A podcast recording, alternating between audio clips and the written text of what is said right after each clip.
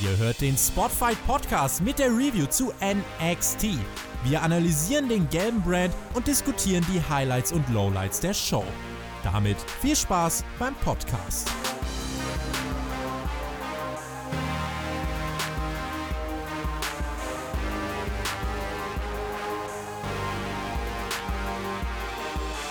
Hey, hey, hey, herzlich willkommen beim Spotfight Podcast NXT.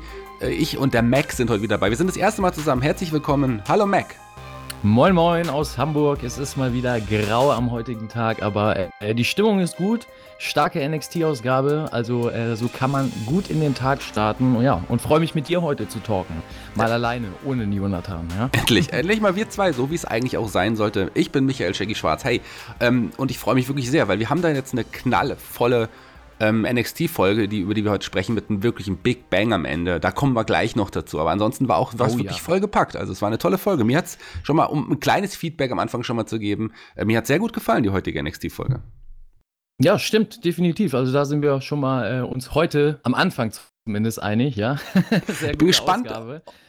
Ich bin gespannt, ob wir uns gleich nach dem ersten Match auch noch einig sind, weil wir hatten ja vor zwei Wochen das Thema, dass du nicht so der große Fan des Damen-Wrestlings bist. Und ich glaube, hier mit dem ersten Kampf ja. zumindest, da hat, uns, hat man uns einen guten Kampf gezeigt. Rhea Ripley gegen Bianca Belair. Ja und nein. Also ähm, letzte Woche warst du ja leider nicht mit dabei im Talk. Es sei äh, erziehen, denn es war ja ein großer Tag für dich letzte Woche. Was stand da nämlich an bei dir? Das war nämlich genau vor einer Woche hatte ich Geburtstag und habe meinen Geburtstag Richtig. gefeiert. Und so wie es sich gehört. B-Day nochmal hier. Ja, yeah, danke schön. Ich möchte unten jetzt ein Hashtag Happy Birthday äh, bei euch in den Kommentaren sehen. Das wäre schön, ja, für den Shaggy. Gebt ihm ganz viel Liebe, damit er auch äh, weiter fleißig hier mittalkt. so ist es. Dankeschön. Mindestens so viele Kommentare, wie, wie ich Jahre auf dem Buckel habe. Das wäre sehr schön. Und ich verrate aber das nicht, wie alt ich geworden bin. Ja, wollte ich gerade sagen. Willst du dein Alter denn verraten? Aber äh, sagst du. Ich sage mal so, ich ähm, habe mir zum Geburtstag etwas geschenkt, was ich als Kind total gefeiert habe. Ich bin nämlich als Kind ein großer Fan gewesen von niemand Geringerem als David Hasselhoff. Und ich habe mir zum Geburtstag David Hasselhoff Konzertkarten geschenkt. An dem Abend ist er nämlich in Frankfurt aufgetreten und ich war da. Ja, geil. Also beim Hasselhoff kann man mal vorbeischauen. Ich weiß nicht, ob jeder noch Hasselhoff kennt von den Zuhörern, aber äh, quasi er war daran beteiligt, dass die Mauer gefallen ist, ja, dass Deutschland wieder eine, eine, eine Einheit wurde. Beteiligt, er ist der Grund, er ist der Hauptgrund, because of I've been looking for freedom und so weiter und so fort. Ich will jetzt nicht singen. Kommen wir zu den Damen. Rhea Ripley gegen Bianca Belair. Was war denn letzte Woche? Was, was, was habe ich verpasst? Genau, letzte Woche, ähm, bevor wir da zu deinem Geburtstag gekommen sind, äh, hatte ich ja schon erwähnt, dass du mich da gar nicht groß überzeugen brauchst nach dem starken ähm, Shirai-Match, was ich da gesehen habe, weil das war Damen-Wrestling, äh, wie es mir auch gefällt. Also believable, äh, connecting äh, in den Ausführungen und ähm, ja, richtig Spaß gemacht dazu zu gucken. Und das ging heute gleich weiter. Also in dem Opener äh, war es wirklich ein starkes Match von beiden. Äh, Ripley gegen Belair, ähm, starke Charaktere, gefallen mir beide sehr gut und vor allem die Arbeit der beiden. Also ähm, ich hab, bin ja, wie du schon gesagt hast, äh, kein großer Fan von Frauenwrestling. Das heißt nicht, dass ich Frauenwrestling nicht mag oder das nicht schätze, was die Damen da im Ring machen. Aber oft finde ich die Ausführungen beziehungsweise die Darstellung von den Ladies im Ring ähm, oftmals nicht so gelungen und ähm, das holt mich ganz oft nicht so ab, äh, wie es eigentlich sollte. Und deswegen bin ich begeistert und happy, wenn ich dann so Matches sehe wie in diesem Opener, ähm, wo man einfach sagen kann, jo, das ist geiles Damenwrestling, man lehnt sich zurück und wird abgeholt, geil in die Show reingeholt. Also ich muss sagen, starkes Match von beiden. Fantastisch. Man muss sagen, die beiden sind ja auch noch recht jung. Also Rhea Ripley ist ja auch erst 23 Jahre alt und ähm, und na gut, eine, eine Bianca Belair, die ist schon, schon 30, aber die ist auch jetzt noch nicht so ähm, groß, hat noch nicht so einen großen Namen, aber die hat sich super gemacht, finde ich. Also es sind auf jeden Fall zwei Damen, die die Damendivision von NXT tragen und äh, die haben es auch wieder bewiesen. Also ich fand das, gerade Rhea Ripley, in der sehe ich so viel. Ich, hast, wie, wie, wie findest du Rhea Ripley? Nochmal ganz kurz. Ja, äh, in der sehe ich auch viel. Die hat einen sehr, sehr starken Charakter. Also ich finde, sie hat sehr viel Charisma, obwohl sie nicht viel macht, sage ich mal. Also sie ist jetzt keine Entertainerin, sie springt da nicht im Ring rum. Äh, sie zeigt sich einfach und äh, lässt quasi ihre, ihren Körper ne, wirken. Sie wirkt natürlich für eine, für eine Frau sehr ähm, ja, muskulös, durchtrainiert, beziehungsweise hat eine äh, Körperform, die man so in der Damendivision nicht sieht. Ähm, was mir aber in dem Match aufgefallen ist, ähm, liegt wahrscheinlich aus dem Blickwinkel von mir, dass äh, Bel Air natürlich die deutlich erfahrenere Wrestlerin hier war. Ne? Man hat das in dem Match sehr stark gemerkt. Es gab da viele Situationen, ähm, ja, wo sich äh, Ripley äh, führen hat lassen oder ähm, man gemerkt hat, okay, äh, Bel Air hat jetzt da das Ruder in der Hand im Match. Nicht nur von dem Storytelling, sondern tatsächlich auch im Match, wie was äh, eingeleitet worden ist. Und das hat sehr gut geklappt. Ne? Und ähm, Ripley hat dadurch nicht am Charakter verloren, dass man denken könnte, oh, die ist ja noch grün hinter den Ohren, ähm, die kann da noch nicht so viel. Nein, äh, die sah sehr gut aus in den Aktionen, die sie gemacht hat. Hat auch nichts gemacht, ähm, wo man sagen kann, gut, da hätte sie sich mal nicht aus dem Fenster lehnen müssen. Äh, das kann sie nicht so gut, lass das mal in der Zukunft, sondern hat sich tatsächlich auf ihre Basics beschränkt und die Sachen gemacht, die sie kann, die super rübergebracht und so hat das super gewirkt. Also ähm, hat man deutlich eben gesehen, dass da ein Erfahrungsunterschied ist, aber dadurch ist auch ein super starker Opener entstanden, meiner Meinung nach. Und kann man nur weiterempfehlen. Cooler Opener, cooler Start. Kann man nur weiterempfehlen, da hast du vollkommen recht. Und du hast gerade eine Dame erwähnt, die auch hier noch eingegriffen hat, äh, kurz vor Ende des Matches, und zwar Io Shirai. Und Io Shirai ist ja einfach, die ist einfach fantastisch, oder? Also die ist vielleicht die beste Frau momentan weltweit im Ring. Die ist einfach, einfach gut. Also da, wenn man die sieht, die, die strahlt einfach so viel aus. Der Heel-Turn hat ihr super gut getan. Die hat hier Rhea Ripley nochmal attackiert. Tolle Frau, tolle Wrestlerin. Ich glaube, äh, die wird in der WWE so hoffentlich, ich meine, sie ist Japanerin, wir wissen, wie es ja einigen Japanern im Hauptroster dann geht, aber ich hoffe, die wird noch durchstarten. Wie siehst du, was siehst du in Io Shirai? Ja, ich muss sagen, also die hat mich letzte Woche echt überzeugt. Ich habe vorher nicht viel von ihr gesehen. Ich kannte natürlich ihren Ruf aus der aus dem Geschäft, sage ich jetzt mal. Ne? Man, man kennt ja die Kollegen und Kolleginnen und weiß ja, was da im Background so äh, passiert ist und hat auch das ein oder andere tatsächlich dann gesehen. Aber äh, innerhalb von NXT habe ich halt immer noch, äh, immer noch nicht so viel gesehen bis zu dem Zeitpunkt und war dann total begeistert, ihre Arbeit zu sehen. Das ist halt ähm, der kleine und feine Unterschied, ich sag mal generell, ne? ähm, auf dem Markt beziehungsweise äh, in der Szene ist es nun mal so, dass die stärksten Damen-Wrestlerinnen eben aus Japan kommen. Ähm, nicht nur meiner Meinung nach, sondern auch generell so äh, aus Sichtweisen auch von anderen Leuten. Und ähm, ja, es ist halt einfach, es liegt an der Tradition, an der Schule, die sie da eben besuchen und wie die ausgebildet werden. Es ist halt äh, eine sehr harte Gangart äh, drüben in Japan, wie man ausgebildet wird, sehr traditionell. Und die Damen müssen sich da halt noch viel erkämpfen. Es ist, wird nicht so der Entertainment-Aspekt, beziehungsweise ja, die Entertainment-Schiene gefahren. Heißt, ähm, der Sport wird da drüben noch believable aufgebaut. Und demnach können die Damen aus Japan, die meisten zumindest, ähm, sehr gut technisch wresteln und ja, das auch sehr stark rüberbringen. Ne? Äh, bei der einen oder anderen fehlt dann aber eben diese Connection zum Westlichen, heißt ähm, der Entertainment-Faktor oder der starke Charakter. Und Shirai hat das eben. Ne? Sie bringt das eben sehr, sehr gut rüber. Äh, ich finde ihren Charakter believable. Äh, man kann ihr abkaufen, dass sie äh, eine starke Kämpferin im Ring ist, obwohl sie vielleicht nicht die körperlich größte und wuchtigste ist. Äh, dennoch denkt man bei jeder Aktion, oh, ha, das hat gesessen.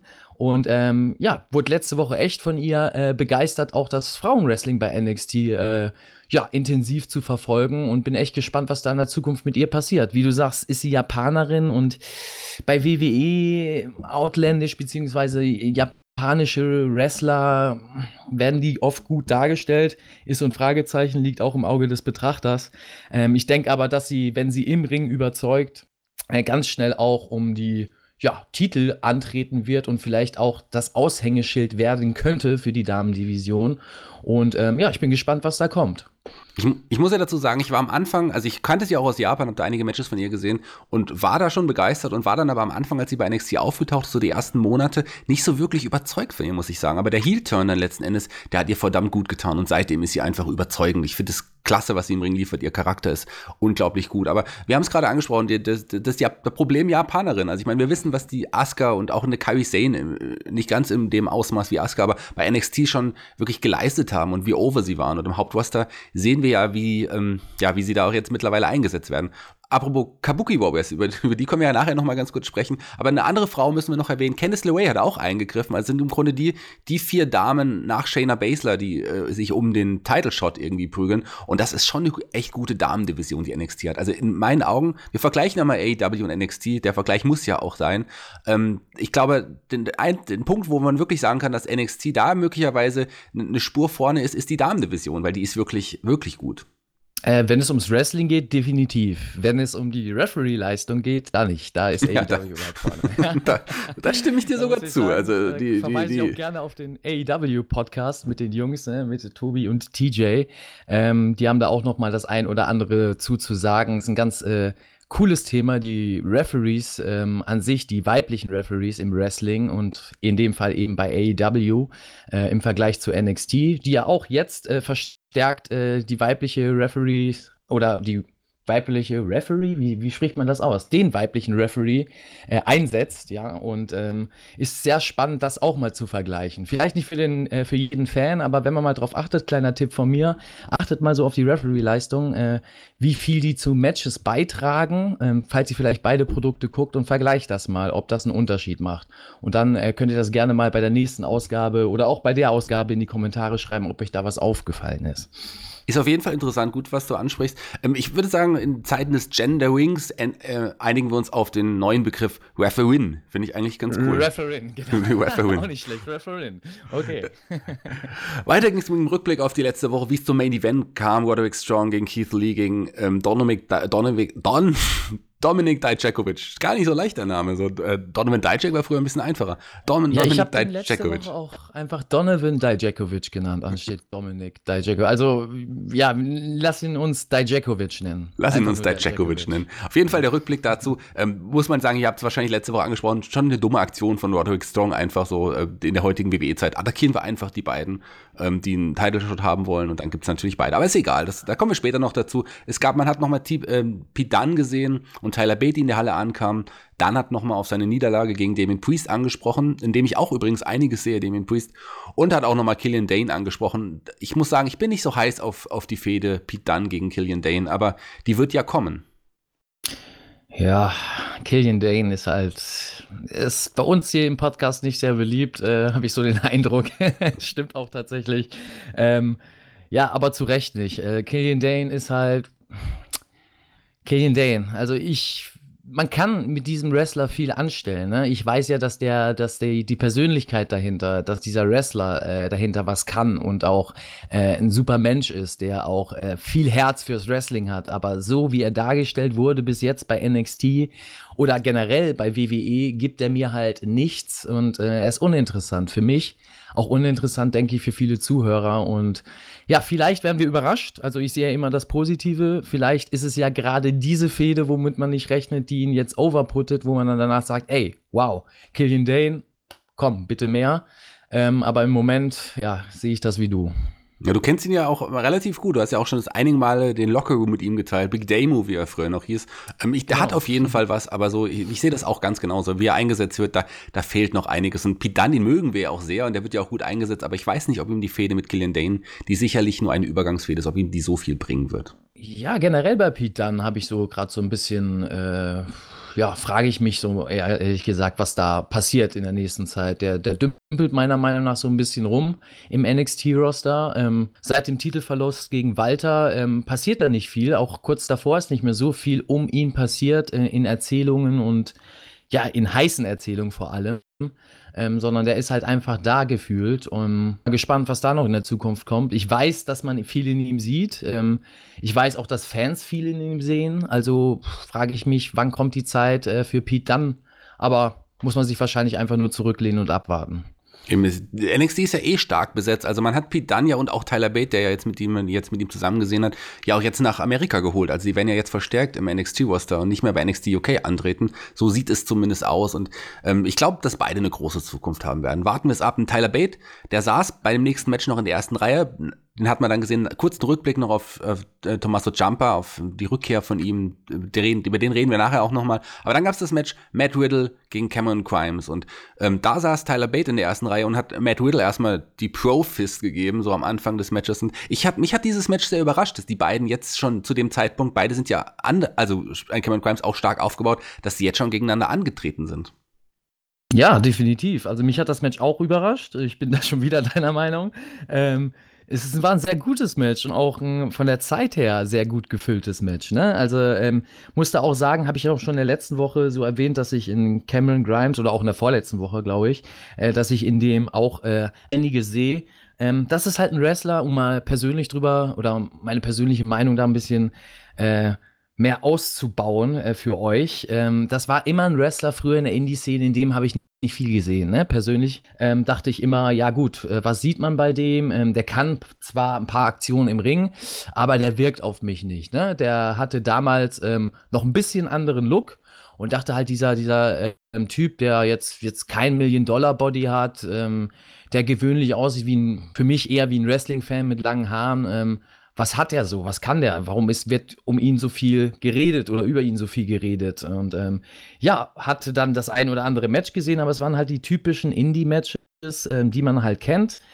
Und jetzt im Licht von NXT und nach Monaten, nachdem ich ihn jetzt mal nicht gesehen habe und denke ich auch durch seine Erfahrung bei, ich glaube, er war vorher bei Impact Wrestling, ähm, hat er sich wirklich gemacht. Und jetzt auch, wenn er bei NXT rauskommt, sehe ich ihn tatsächlich so für NXT-Verhältnisse den künftigen Star bei NXT, ähm, weil der eben einzigartig ist äh, in seinem Look, in der Art und Weise, wie er wrestelt.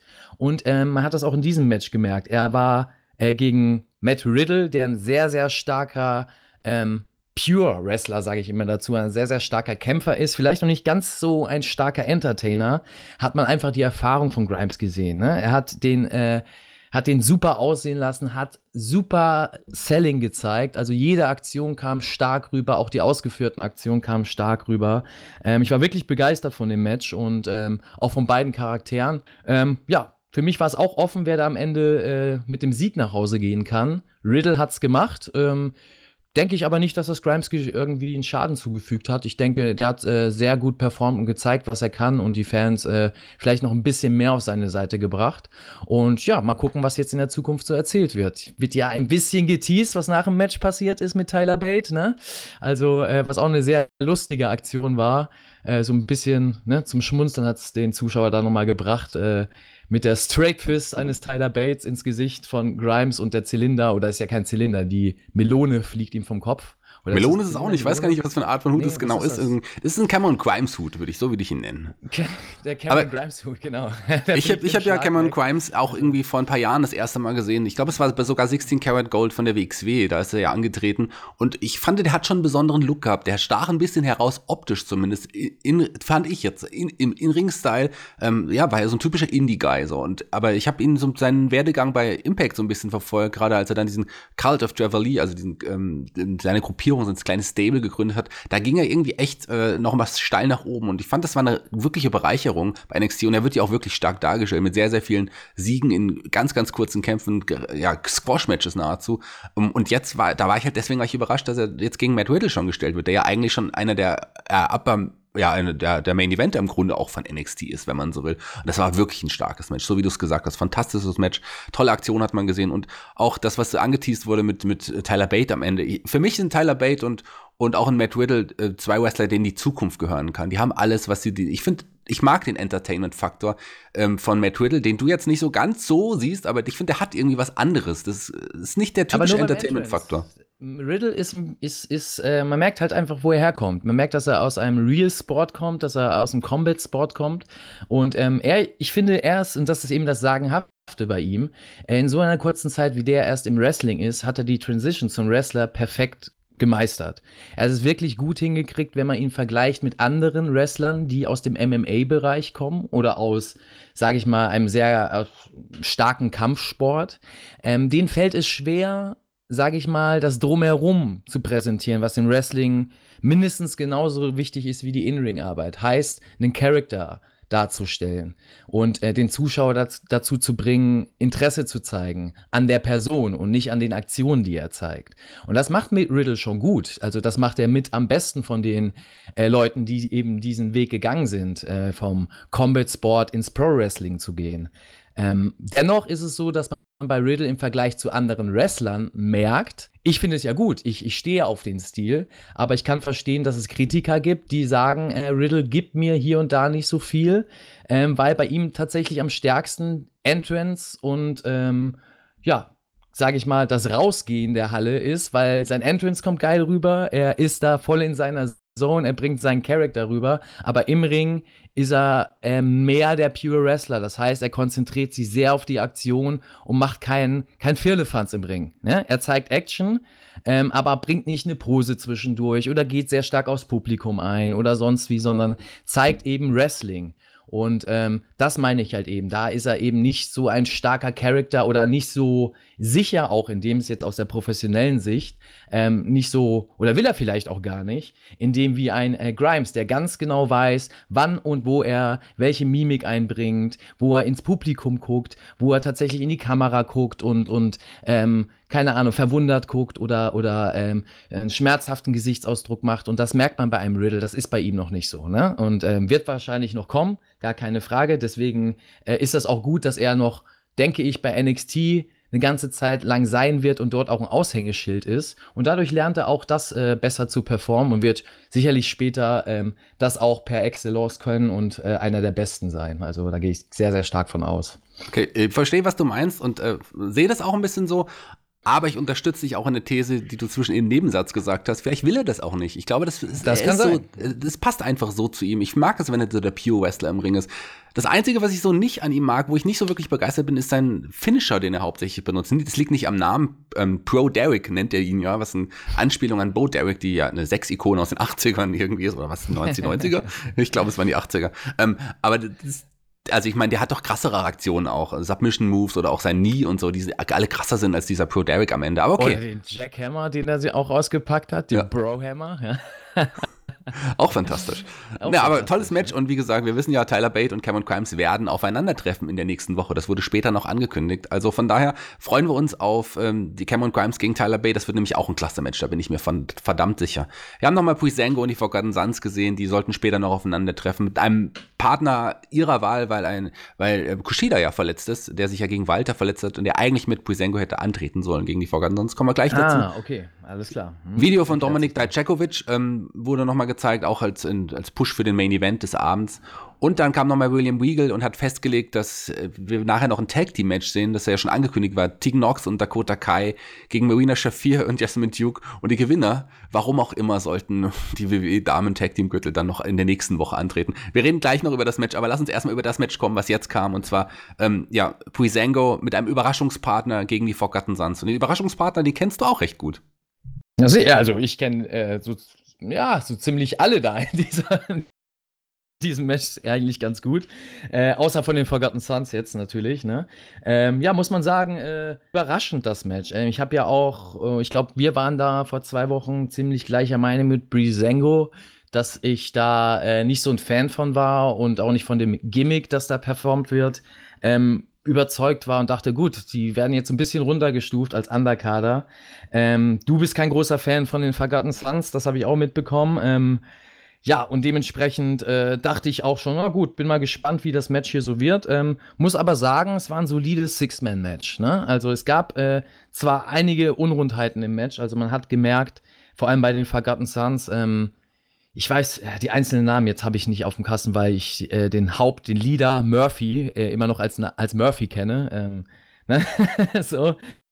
Äh, aber die beiden anderen waren halt definitiv äh, sehr in ihren Aktionen. Also da hat das mit der Chemie mit Brisengo nicht so gut gepasst, mit Isaiah Scott dann nicht so gut gepasst. Es gab viele so, so Kleinigkeiten, die dann aufgefallen sind, die im Gesamtergebnis das halt nur zum soliden Match gemacht haben.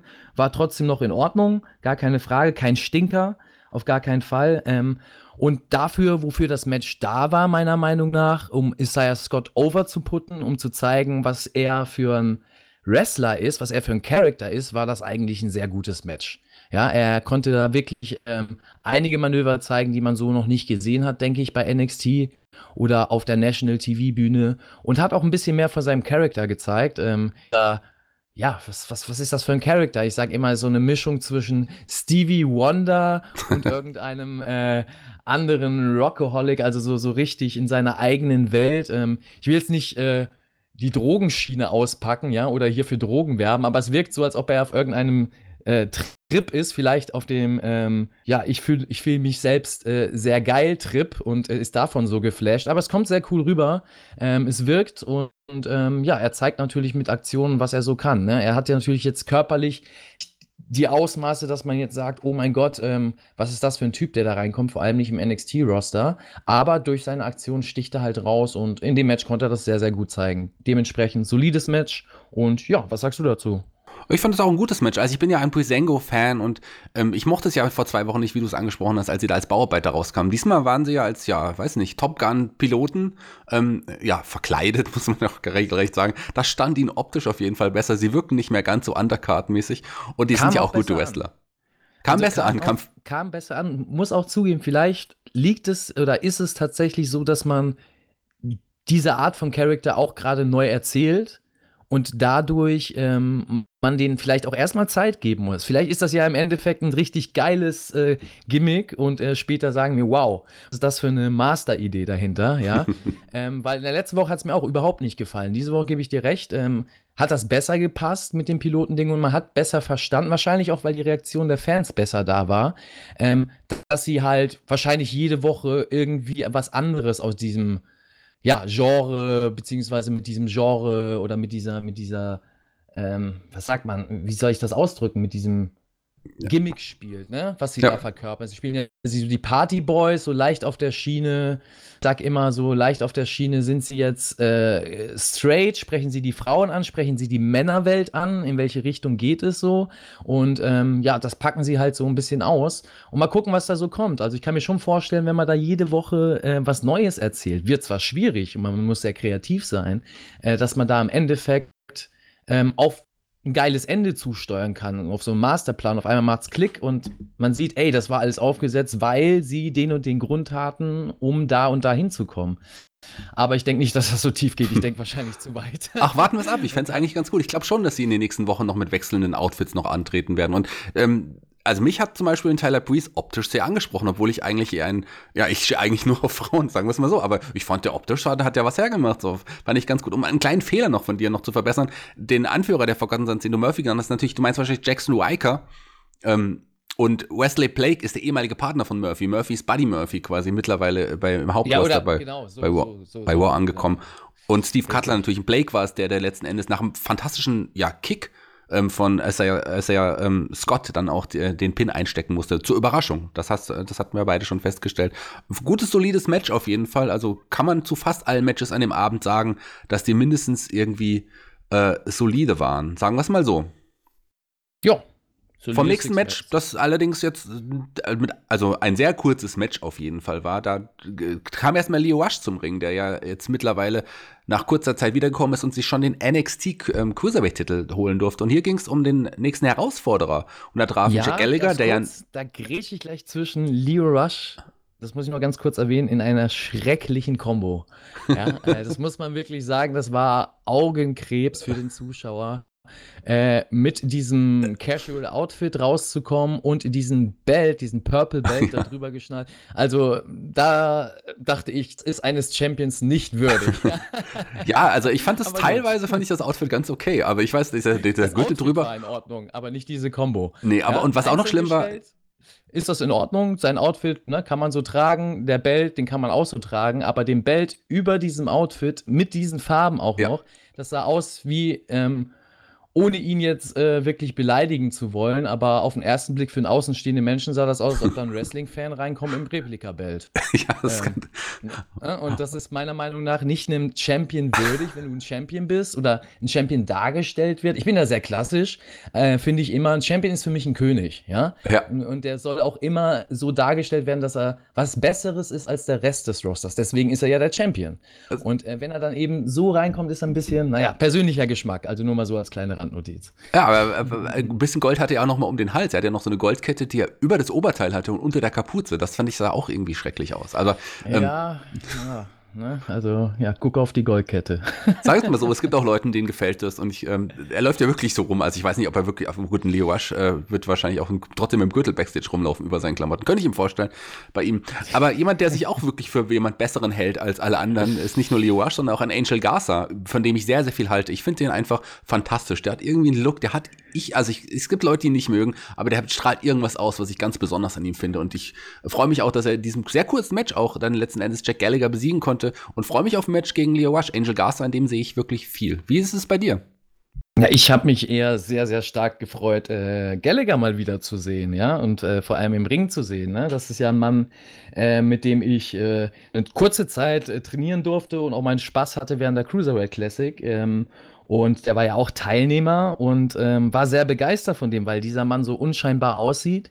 Äh, man denkt nicht, dass da viel hintersteckt. Ne? Der hat jetzt nicht den, äh, sage ich mal, äh, größten, muskulösesten Körper und mit dieser sehr bleichen Haut wirkt vieles ja dann doch noch äh, oft recht schlanker oder ähm, ja, zerbrechlicher im Verhältnis zu anderen Wrestlern. Aber der Junge hat eine Kraft, eine Ausdauer, das glaubt ihr gar nicht. Ne? Und das zeigt er auch immer wieder in Matches. Auch in diesem Match ähm, fand ich, hat man deutlich gesehen, äh, dass er auch ein Mensch war, der mit Gaza gut umgehen konnte in diesem Match und ähm, ihn in schöne Spots eingebaut hat. Und das war ähm, Comedy oder dieses Match hat einen Hauch von Comedy, wie es mir ja sehr gut hält. Ne? Also ich stehe nicht drauf, wenn du Wrestling zu sehr in eine äh, lächerliche Schiene ziehst und äh, das ähm, sage ich mal, ganz einfache Comedy ist, plumpe Comedy und man sich eher schämen muss dafür, was für mich ganz oft im Fall WWE bei Segmenten vor allem der Fall ist. Ähm, und ich mag es eben lieber, wenn man Comedy bringt, das in Matches zu verpacken. Und das haben die beiden da ganz gut gemacht. Ne? Es waren einige äh, ja, Aktionen, Manöver, Abläufe dabei, äh, bei denen man schmunzeln musste, wo kein Wrestler dumm bei aussah, aber man trotzdem so ein bisschen ja, das Gefühl hatte, ah, da darf man mal so ein bisschen lachen drüber, ne? Man muss das jetzt nicht so ernst nehmen und trotzdem ist es eine Competition. Also hat mir sehr gut gefallen. Leichte Kost, das Match mit Comedy Touch. Ähm, ja, cool. Hat mir gefallen. Kann man machen. Ja, mit dem Angel Garza als Sieger aus der Garza-Familie. Humberto Carrillo ist, glaube ich, sein Großcousin oder Cousin. Ist ja auch im mhm. Raw-Roster aktiv und äh, ja, scheint da auch gut, ganz gut aktuell anzukommen. Also warten wir ab, was mit, was mit ihm noch passiert. Er wird auf jeden Fall auf ähm, Leo Rush in der nächsten Zeit treffen. Und auf das Match freue ich mich auch sehr.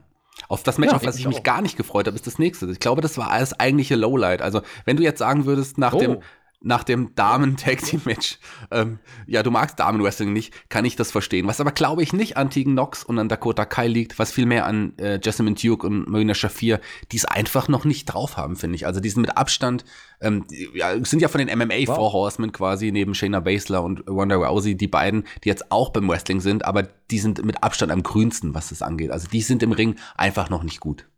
Shaggy, du überrascht mich. Also wirklich. Shaggy, damit, damit, hätte ich jetzt nicht gerechnet. Ja, ich habe mir extra hier meine Notizen gemacht und habe mir schon vorhin äh, beim ja, Gucken des Matches so gedacht, ah, okay, das wird wahrscheinlich äh, Match werden, da können wir diskutieren, weil ich weiß ja, dass du Dakota Kai und Nox äh, sehr gut findest. Und ähm, übrigens, vor zwei Wochen habe ich das ja angeteased, ne? Nur mal so als Randnotiz, ja. äh, mit dem Tag-Team und Tag Team Bells, dass ich da was sehe und tatsächlich passiert es so oder scheint so zu kommen. Äh, hat mir auch nicht gefallen. Also, ähm, du hast mir da die Worte aus dem Mund genommen. Das ist wie auch in der letzten Woche äh, leider das Singles-Match auch so ein Paradebeispiel von Women's Wrestling, wie es mir nicht gefällt. Ähm, an wen das lag, ich möchte da keine Unterstellung machen. Ich, ich kann nur, ähm, sage ich mal, sa sagen, was ich gesehen habe oder was ich nicht so toll fand. Und da muss ich dir recht geben, dass das bei den MMA for Horsewomen, die beiden, die da im Ring standen, ähm, das war von Anfang an nicht gut. Also ich, sowohl in der, im Character Work als auch in der Work im Ring. Ne? Es hat sehr gestellt gewirkt. Ähm, es war nicht klar genug, ähm, was da passiert in den Aktionen. Ne? Man hat gemerkt, die, die kommen auch, das meinte ich eben vorhin, das ist auch ein Paradebeispiel, die haben Combat-Hintergrund, die wissen, wie man real kämpft. Ja, aber die schaffen es nicht im Ring, das so umzusetzen, dass es real aussieht, aber nicht den Gegner nach zwei, drei Schlägen oder Tritten ins Koma schlägt oder ins Koma bringt. So, und äh, dadurch wirkt das halt ganz oft, weil sie sich dann zurücknehmen und ihre Gegner natürlich nicht verletzen wollen, sehr gestellt, weil sie Schläge nicht richtig durchziehen, Tritte nicht richtig durchziehen. Ähm, das kann man einmal verzeihen, das kann man zweimal verzeihen, aber wenn das in der ganzen Ablauf, also von ein, zwei Minuten mindestens zwei, drei, vier Aktionen gibt, die ach, nicht gut aussehen, ähm, dann wird es halt schwierig. Dann wird es auch schwierig für den Zuschauer, dann wird es auch schwierig für den Fan. Und ähm, ja, ich sag ja, oder ich bin ja immer ein großer Fan davon beim Wrestling, dass nicht alles zu choreografiert aussieht, ne? Dass man sagen kann, ähm, auch kleine Unrundheiten, das macht's für mich in Matches aus. Aber hier war es ein Paradebeispiel, wo Unrundheiten eben Match kaputt machen können oder wo man halt die ähm, wenige Erfahrung der einzelnen Wrestler drin sieht. Später haben wir ein Match, wo, wo es auch Unrundheiten gibt, ja, im Main Event, da kommen wir ja noch zu, ähm, was das aber nochmal unterstrichen hat und was es gut gemacht hat in einigen Aktionen. Und ja, in dem Match war es leider nicht so. Also für mich auch äh, Lowlight des Abends, des wirklich starken NXT-Abends, aber das war ein Match, das hätte man sich sparen können. Und bis jetzt Eindruck ist, äh, dass die Tendenz dazu bei NXT äh, neigt, ähm, dass Tag Team Matches beziehungsweise die ähm, Ladies Matches das erste Match bis jetzt immer stark ist und das zweite so ein bisschen abfällt am Abend. Vielleicht sollte man dann nur ein Ladies Match bringen und dann ein sehr starkes. Ähm, für mich ist das immer so, so ein bisschen äh, ernüchternd, weil ich bin dann tatsächlich für einen Moment begeistert und denke, ja, ja, ja, die haben gutes Women's Wrestling und dann kommt wieder so, was man denkt, ah. Ja. Vielleicht sollte man auch keine, äh, kein zweites Darm-Match präsentieren, sondern zwei erste. Vielleicht würde das besser funktionieren, nach deiner ja. These. Aber ähm, zusammenfassend, Jasmine Duke und, und Marina Shafir, die sind im Ring nur nicht nur nicht gut, die sind auch schlecht einfach. So, sind, so sind sie einfach im Moment. Und ähm, Tegan Knox und Dakota Kai, ja, du hast gesagt, ich mag sie. Ich, bin jetzt nicht der größte Fan, das sind so typische Babyfaces. Dakota Kai mag ich vielleicht noch ein bisschen mehr, aber beide strahlen schon irgendwie was aus und connecten auch beim Publikum. Und nach, beide hatten ja lange Verletzungspausen, Kreuzbandriss beide mal und ich glaube, ein, ein, ein, ein, Ja, deswegen magst du sie. Du, du bist doch nur Fan von denen, weil die dich so an Austin erinnern, wenn die beiden reinkommen. Die nicht Doppel, so ganz. Die Doppel-Austin Confidence, ja.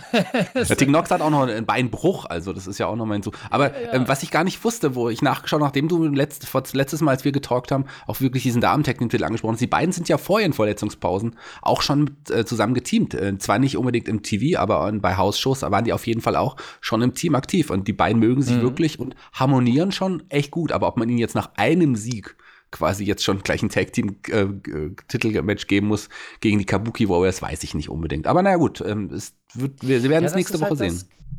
Generell bei, bei NXT ähm, oder in, überhaupt in der Politik äh, von NXT, äh, was so ein bisschen hinkt. Ne? Also man will auf der einen Art ähm, Bands bieten und ähm, kopieren kopiert oder probiert, kopieren hört sich immer so böse an, aber probiert es Sachen, die AEW machen, besser zu machen, besser darzustellen oder in einer anderen Art und Weise darzustellen. Unter anderem auch dieser Competition-Gedanke. Ne? Dass man sagt, ähm, man muss sich halt Titelchancen erarbeiten, muss, äh, nicht jeder bekommt, so wie es immer ist bei WWE, aus irgendwelchen Gründen einfach einen Titel oder eine Titelchance.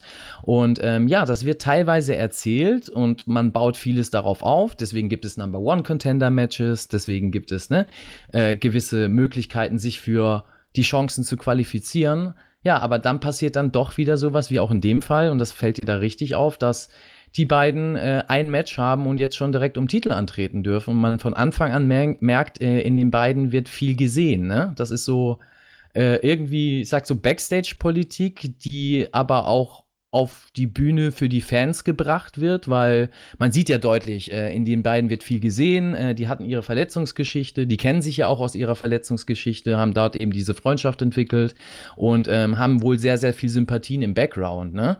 Und das dann so auf der Bühne zu präsentieren für den Fan, ohne da eine heiße Story zu machen, das heißt, dass die vielleicht erstmal mit zwei, drei, vier Matches aufgebaut werden, stark aussehen dürfen, dass auch der Fan sagt, ey, den Wrestler, die, die haben sich das verdient, die, die, die, den finde ich cool, den Wrestler oder die Wrestlerin.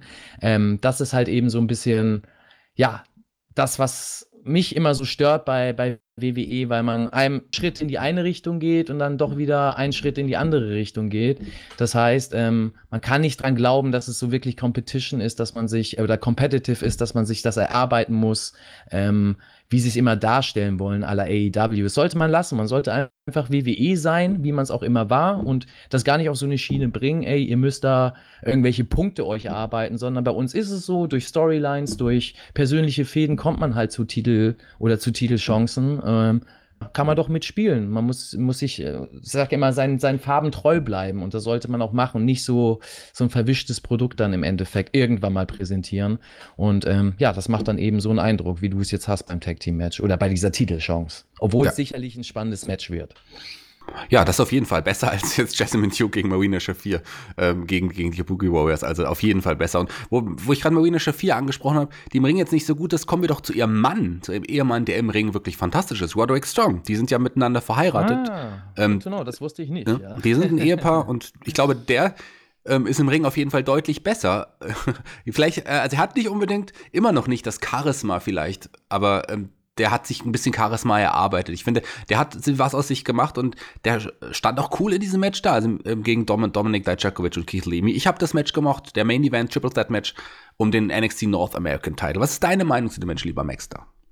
Ja, also letzte Woche meinte ich das ja schon, dass ich äh, mich tatsächlich auch auf das Match freue und denke, dass Keith Lee und äh, Dijakovic hier besser aufgehoben sind, äh, nachdem ich ja in der letzten Woche das äh, Match von denen als äh, ja, äh, Stinker der Show bezeichnet habe. Gut, da habe ich es nicht bezeichnet, aber äh, so bezeichnet, aber ich habe es so gesehen, ja. und ähm, ja, für mich war das halt letzte Woche äh, Paradebeispiel, wie man es nicht machen soll und mir schon, dass in diesem Match besser passt. Äh, die beiden sind halt eben für mich Wrestler, die du in solchen Multimedia-Matches perfekt einsetzen kannst in der Art und Weise, wie sie eben wresteln. Ähm, das hat hier gepasst. Ne? Das war ähm, äh, super Main Event für NXT. Man hatte mit Strong so, so ein äh, gutes Bindeglied, das heißt einen Wrestler, einen kleineren Wrestler, der eben äh, storytechnisch immer so ein bisschen was einbringen konnte, äh, neben diesen Highspots, die eben die beiden Großen da äh, immer zeigen müssen und zeigen wollen. Und ähm, ja, hier war eben das Paradebeispiel, von dem ich vorhin gesprochen habe im Tag Team Match.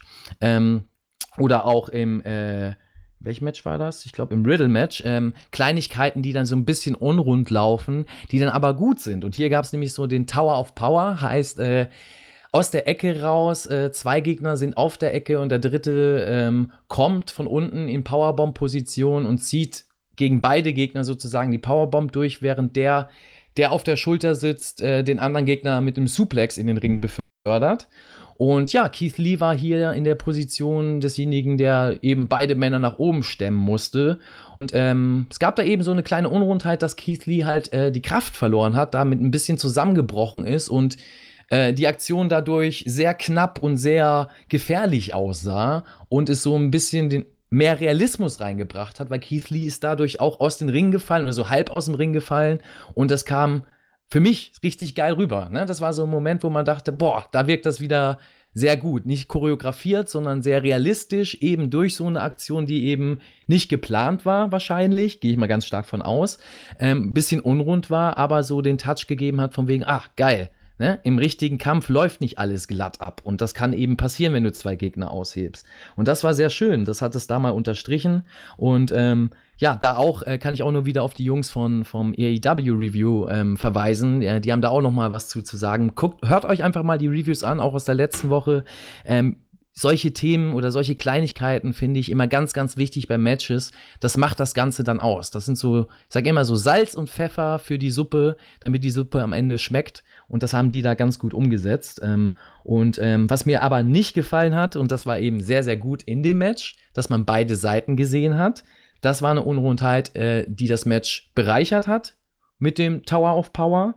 Aber diese Unrundheit, die Dijakovic dann hatte mit Keith Lee auf der Ecke, das war wieder so ein Moment, wo ich dachte, warum macht man sowas oder warum holt ihr mich hier jetzt aus dem Match raus?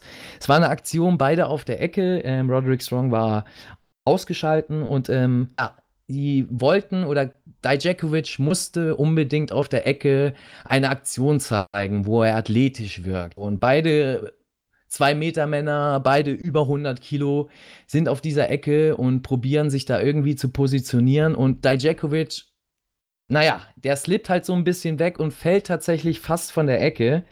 Ähm, und den Fans ist das natürlich dann auch aufgefallen und das ist eben immer so ein Problem. Ne? Und ähm, anstatt er als, als Wrestler, als Profi die Situation ausnutzt und das, sage ich mal, so zählt, als ob das natürlich dazugehört und er tatsächlich fast runterfällt, will er diesen Spot retten, hält sich dann noch verkrampfter fest. Beide hängen verkrampft auf der Ecke, nur dafür, dass er dann vom zweiten Seil eine Art Asai Moonsault in den Ring springen kann.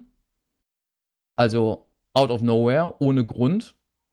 Ob, um dann einen Vorarm in die Ecke zu zeigen oder, oder, oder was war das, ein Diskus-Vorarm? Diskus-Punch, Diskus-Vorarm-Punch oder sowas, ja.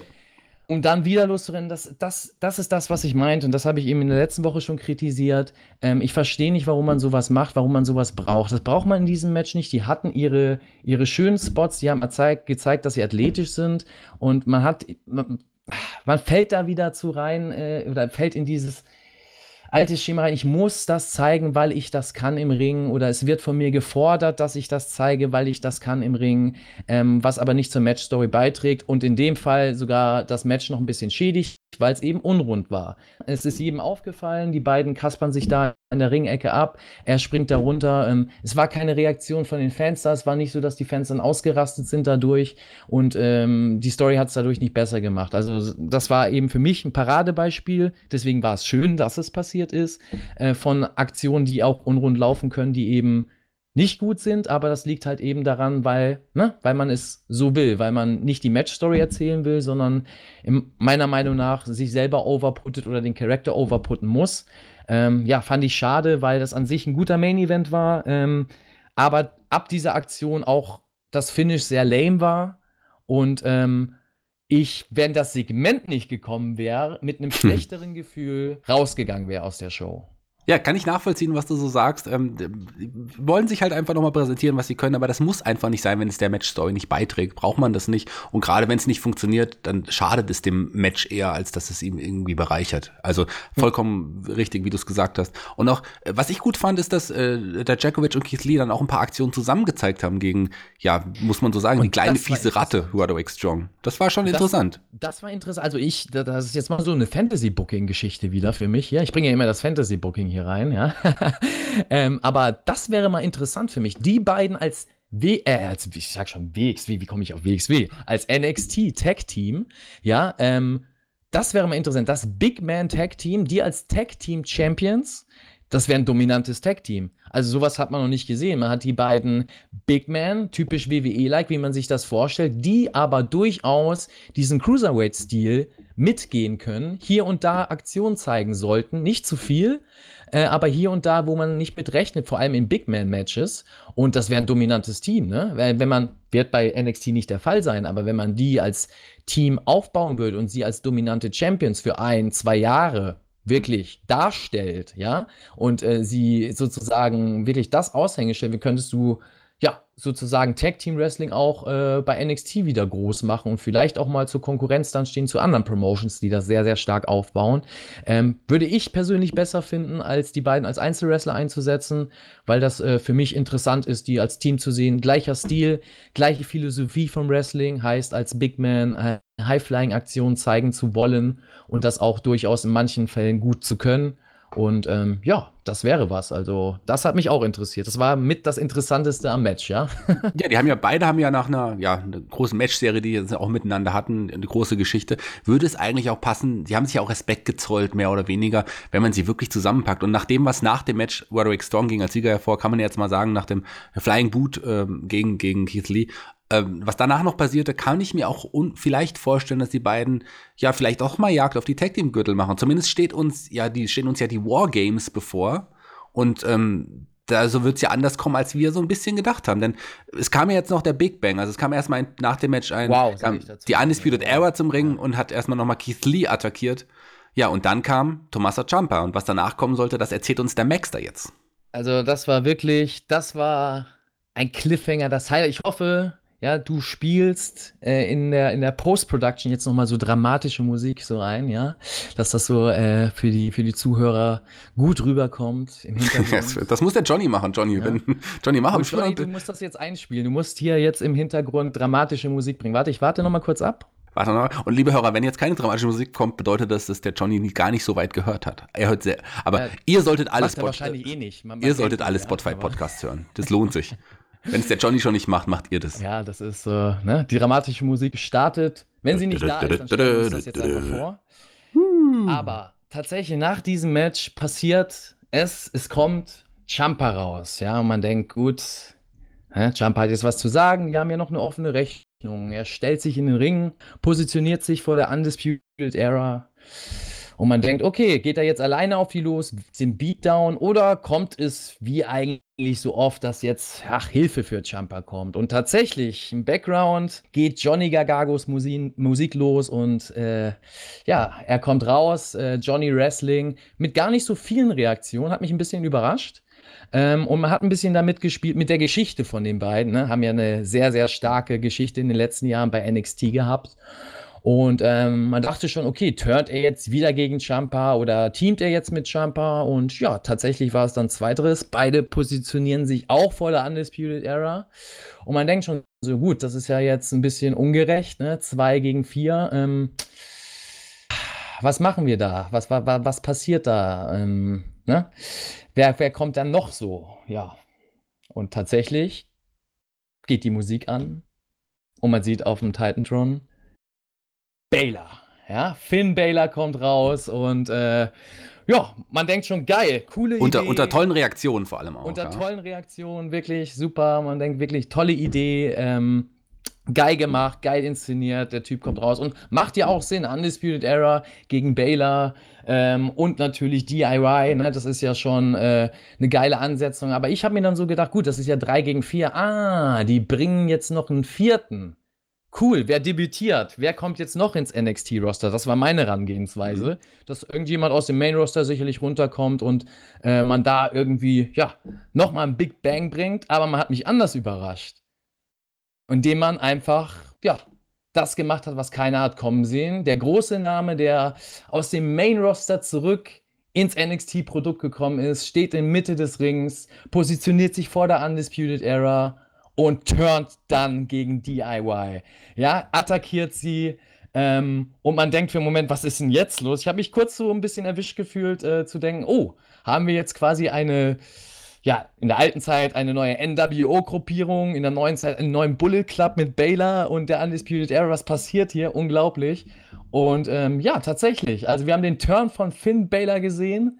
Ähm, hauptsächlich ist er ähm, oder hat er sich Gargano da rausgesucht, hat ihm dann auch nochmal äh, seinen Finisher auf der Rampe ähm, ja, äh, gegeben, ja, ausgeteilt ordentlich gegen Gargano und Cliffhanger. Also ähm, es wurde damit gespielt, man weiß jetzt noch nicht so recht, ähm, ist Baylor für sich unterwegs, also will Finn einfach äh, seinen Erfolg suchen, kostet es, was es wolle. Oder ist er tatsächlich bei der Undisputed Era, weil die hat sich im Ring positioniert, hat das Undisputed Era Zeichen gegeben. Ähm, aber Bela war halt vor der Stage und hat nicht das Zeichen wirklich äh, erwidert, aber auch nicht deutlich gemacht, dass er nichts mit denen zu tun haben will. Ist er jetzt tatsächlich einer von denen? Ist er vielleicht sogar der Leader im Hintergrund? Was passiert da? Also ein richtig geiler Cliffhanger für die nächsten Wochen. Ähm, ich glaube, ähm, das hat, hat auch den einen oder anderen nochmal am Ende mit so einem Wow-Effekt äh, zurückgelassen. Mich auf jeden Fall. Und ähm, wie gesagt, das hat für mich den Abend dann auch nochmal rund gemacht, nachdem das Finish vom Main Event äh, mich nicht so abgeholt hat und ich so ein bisschen down war, äh, war das dann auf jeden Fall nochmal so ein Ab, wo man gesagt hat, okay, ich kann die ganze Show um da schon mal das Fazit vorab zu greifen, also rund empfinden. Die ganze Show hat mir gefallen und ich war nicht am Ende irgendwie enttäuscht, dass ich dann sagen kann, ah, die Show, die war dann doch nicht so toll. Äh, nee, war cool, war ein geiler Cliffhanger zum Ende und ähm, ja, bin gespannt, wie du es so empfunden hast. Ja, im Grunde fast so ähnlich wie du. Also ein Finn Baylor, der, ich glaube, er hat, ähm, der hat ja nicht Tommaso Jumper attackiert, glaube glaub ich, ausschließlich Gargano attackiert, wenn ich es richtig in Erinnerung habe. Und das ist, glaube ich, der erste, ja, das erste Mal, dass Finn Baylor überhaupt Heel ist bei im WWE-Roster. War er nicht, er ist ja als Face gekommen und war auch Stimmt. immer Face. Und Stimmt. das ist schon cool. Ich mein, man kennt ihn in Japan-Zeiten beim Bullet Club, da war er ja auch Heel. Und das hat funktioniert ja. und ich habe ich hab mich total gefreut. Also ich fand das auch überraschend. Und ähm, ich bin gespannt, wie es weitergeht. Das war wirklich ein Bang. Und ich glaube, uns wird jetzt eine geile, äh, geile Fehde Finn Baylor gegen Johnny Gargano erwarten. Ja, und die Undisputed Era, ich, ich glaube nicht, dass, ihr, dass Finn Baylor sich da anschließt oder der heimliche ähm, Mann im Hintergrund ist. Ich, dann würde ja Adam Cole in die zweite Garde rücken als NXT-Champion. Kann ich mir das so nicht vorstellen. Vielleicht gibt es eine lose man kann Zusammenarbeit. Ja mit der Story spielen. Ne? Man merkt ja, ja dass das, das äh, man weiß es ja auch vor allem, dass das NXT-Produkt ja ein Produkt ist, was äh, hauptsächlich Fanbase oder beziehungsweise mit der Zielgruppe des Indie-Markts spielt oder des Weltmarkts vom Wrestling spielt, ist äh, Fans, die da schon das ein oder andere in anderen Ligen gesehen haben. Und ähm, Finn Balor und Adam, ähm, Adam Cole haben ja so eine Background-Story, ne? Zwar nicht direkt, aber durch eine Gruppierung, in der sie beide waren, äh, in der beide große Rollen oder sehr polarisiert haben, sagen wir es mal so, ähm, kann man damit natürlich spielen, ne? Und da man sage ich jetzt mal, ähm, promotion-übergreifend immer mal hier und da mit Spitzen kommt, hier und da einen, einen, kleinen Hieb austeilt, kann ich mir schon vorstellen, dass man zumindest, um vielleicht den einen oder anderen Fan anzuziehen, mit solchen Stories spielt und teast, dass es sowas vielleicht gibt. Ne? Ich meine, äh, stell dir jetzt nur mal vor, äh, sie holen ähm, Luke Gallows und Anderson von oben äh, mal runter zu NXT für ein Tag-Team-Match. Ich meine, die beiden sind ja auch ein Tag-Team, was nicht so häufig eingesetzt wird derzeit, denke ich, im Programm und sicherlich bei NXT äh, für Furore sorgen könnte. Und schon hat man da äh, wieder ein Element, mit dem man spielen kann und wieder diese Geschichte. Ich nenne jetzt mal den Namen Bullet Club für äh, die Indie-Fans, äh, um da Leute zu ziehen. Also ich glaube, man hat da viel Möglichkeiten. Ob man das wirklich machen will, ist eine andere Frage. Aber allein schon, dass man auf diesen Gedanken kommt oder dass man äh, da sich für interessiert und äh, sich mit der Story jetzt auseinandersetzen will, glaube ich, war das der richtige Schritt, Bella so einzubringen und vor allem, wie du sagst, als Heal. Ne? Also äh, für mich persönlich auch gesehen, ganz äh, subjektiv, äh, ist auch äh, Finn Baylor als Heal eine stärkere Persönlichkeit. Ne? Ich, ich äh, habe ihn auch total im WWE-Programm als, als, als Face gefeiert, aber als Heal ist er deutlich stärker. Das hat ihn erst zum Star gemacht, sein Heel-Charakter in Japan. Und kann ich auch nur empfehlen, äh, Leute, die das Produkt nicht kennen, New Japan Pro Wrestling, guckt da einfach mal im Internet ein bisschen äh, rein. Ähm, vor allem die Finn Balor-Geschichten oder da zu der Zeit Prinz David hieß er da. Ähm, Super geil, wie er sich dadurch entwickelt hat, wie er vom ja, ziemlich glatten, puren Wrestler zum Character-Wrestler wurde und äh, dem Bullet Club, also die stärkste Gruppierung nach der NWO, meiner Meinung nach, äh, quasi ins Leben gerufen hat äh, und damit auch vielen Indie-Wrestlern äh, es ermöglicht hat, in der Zukunft auch im Mainstream-Markt äh, Fuß zu fassen, weil man ein gutes Spotlight auf den Indie-Markt gebracht hat. Also da steckt viel Geschichte hinter. Schaut euch das mal an und ähm, dann versteht ihr auch, was ich da meine, dass man mit den Leuten, die jetzt in dieser Storyline sind, sehr, sehr viel spielen kann, weil die sehr, sehr viel Indie-Background haben. Und das wissen auch die Fans, das wissen die smarten Fans und ich glaube, da kannst du den einen oder anderen auch sehr für begeistern. Mich hast du auf jeden Fall dafür begeistert. Sehr gut. Und wie, wie Max hat das gerade gesagt hat, schaut euch ruhig das mal an. Es lohnt sich definitiv. Mit einem Heel-Fan Baylor erwartet uns ein komplett neuer Charakter, der super erfrischend wirkt und der einfach auch interessant wirkt, auf den ich mich sehr, sehr freue. Das wird fantastisch. Ähm, diese Show ist zu Ende gewesen, aber lass uns noch mal ganz kurz, was, auf was wir jetzt auch uns erwartet, also was wir erwarten in den nächsten Wochen, ist ja Takeover und äh, das äh, setzt sich schon so langsam zusammen. Also ich, entweder werden wir Finn Baylor gegen Johnny Gargano im Single-Match sehen oder Baylor schließt sich wirklich mit der Undisputed Era für die Wargames zusammen, weil die Wargames werden oder dabei sein. Oder bei, aber wer wird, wer könnten die Gegner sein? Ähm, ich meine, wenn man, man braucht ja mindestens vier oder, oder ja, fünf Gegner. Also Gargano, Jumper sind für mich gesetzt wohl. Und ja, entweder es, es wird ganz random-like, WWE-like, ein zusammengeschustertes Team gegen die Undisputed Era geben, in irgendeiner Form. Äh, wir wissen ja, Velveteen Dream wurde ausgeschaltet, ne? Das darf man nicht vergessen. Ähm, der hat ja auch noch eine Rechnung offen, also der könnte sich dazu gesellen. Pff, wer kann noch dazu kommen? Mal gucken, was in den nächsten Wochen erzählt wird in den Weeklies. Vielleicht wird ja einer der sage ich mal, Face, Babyface-Wrestler, die derzeit auch aufgebaut werden, äh, sich dem Team anschließen, Matt Riddle oder keine Ahnung, ne? Also da ist noch vieles offen. Ja. Ja, Matt Riddle hat ja noch eine Geschichte, nicht. aber warum nach den Geschehnissen nicht auch Dijakovic oder Keith und Keith Lee? Also das würde ja auch Sinn ergeben, wenn man die Könnte vielleicht gegen, gegen O'Reilly und Fish stellen will. Also ist sehr viel Schönes erwartet uns in den nächsten Wochen.